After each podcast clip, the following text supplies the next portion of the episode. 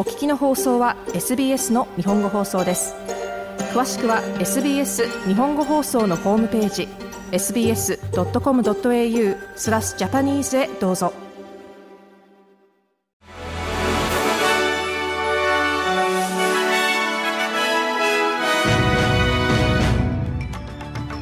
12月27日水曜日。SBS 日本語放送ニュースフラッシュをシドニーから北田和代がお送りいたします。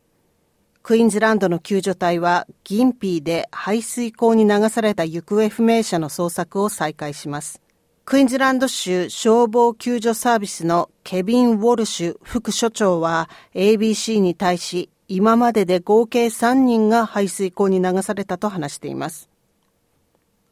オーストラリアの東海岸で続く暴風雨の被害により死亡者は8人に上っています。その中には9歳の少女も含まれます。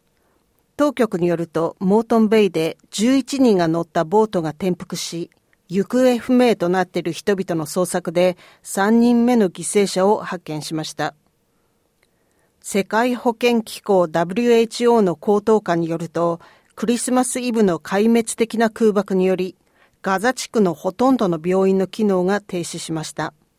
ショーン・ケイシーはラファの共同人道支援センターで会見し、ガザ中央部のアル・アクサ病院に多数の重症者が到着した時の様子を大虐殺と表現しました。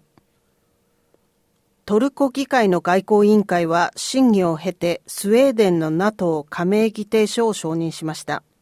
これでスウェーデンの提言を議会で完全採決するための第一歩を踏み出したことになります。スウェーデンの NATO 加盟議定書の承認に関する法案は与党の公正発展党、民族主義者行動党、主要野党の共和人民党の賛成多数により委員会で採択されました。シドニーの大晦日を飾る花火イベントの運営者によると、今までで最高のショーにするとしています。今年は先住民の伝統に重きを置くこと、そしてこのイベントの歴史において初めて AI で作成したビジュアルアニメーションを一晩中ハーバーブリッジのパイロンに投影することを計画しています。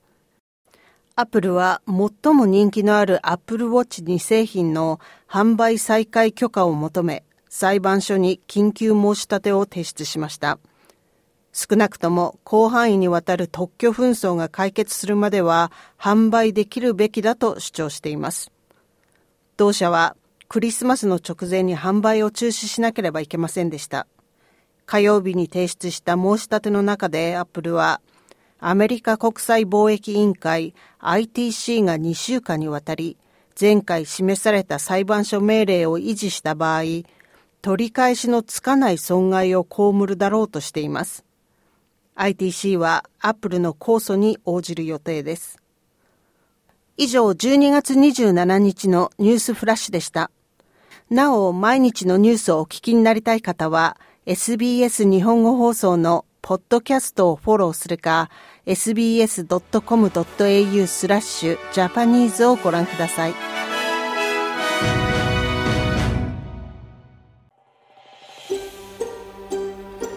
もっとストーリーをお聞きになりたい方は iTunes や Google ポッドキャスト Spotify などでお楽しみいただけます。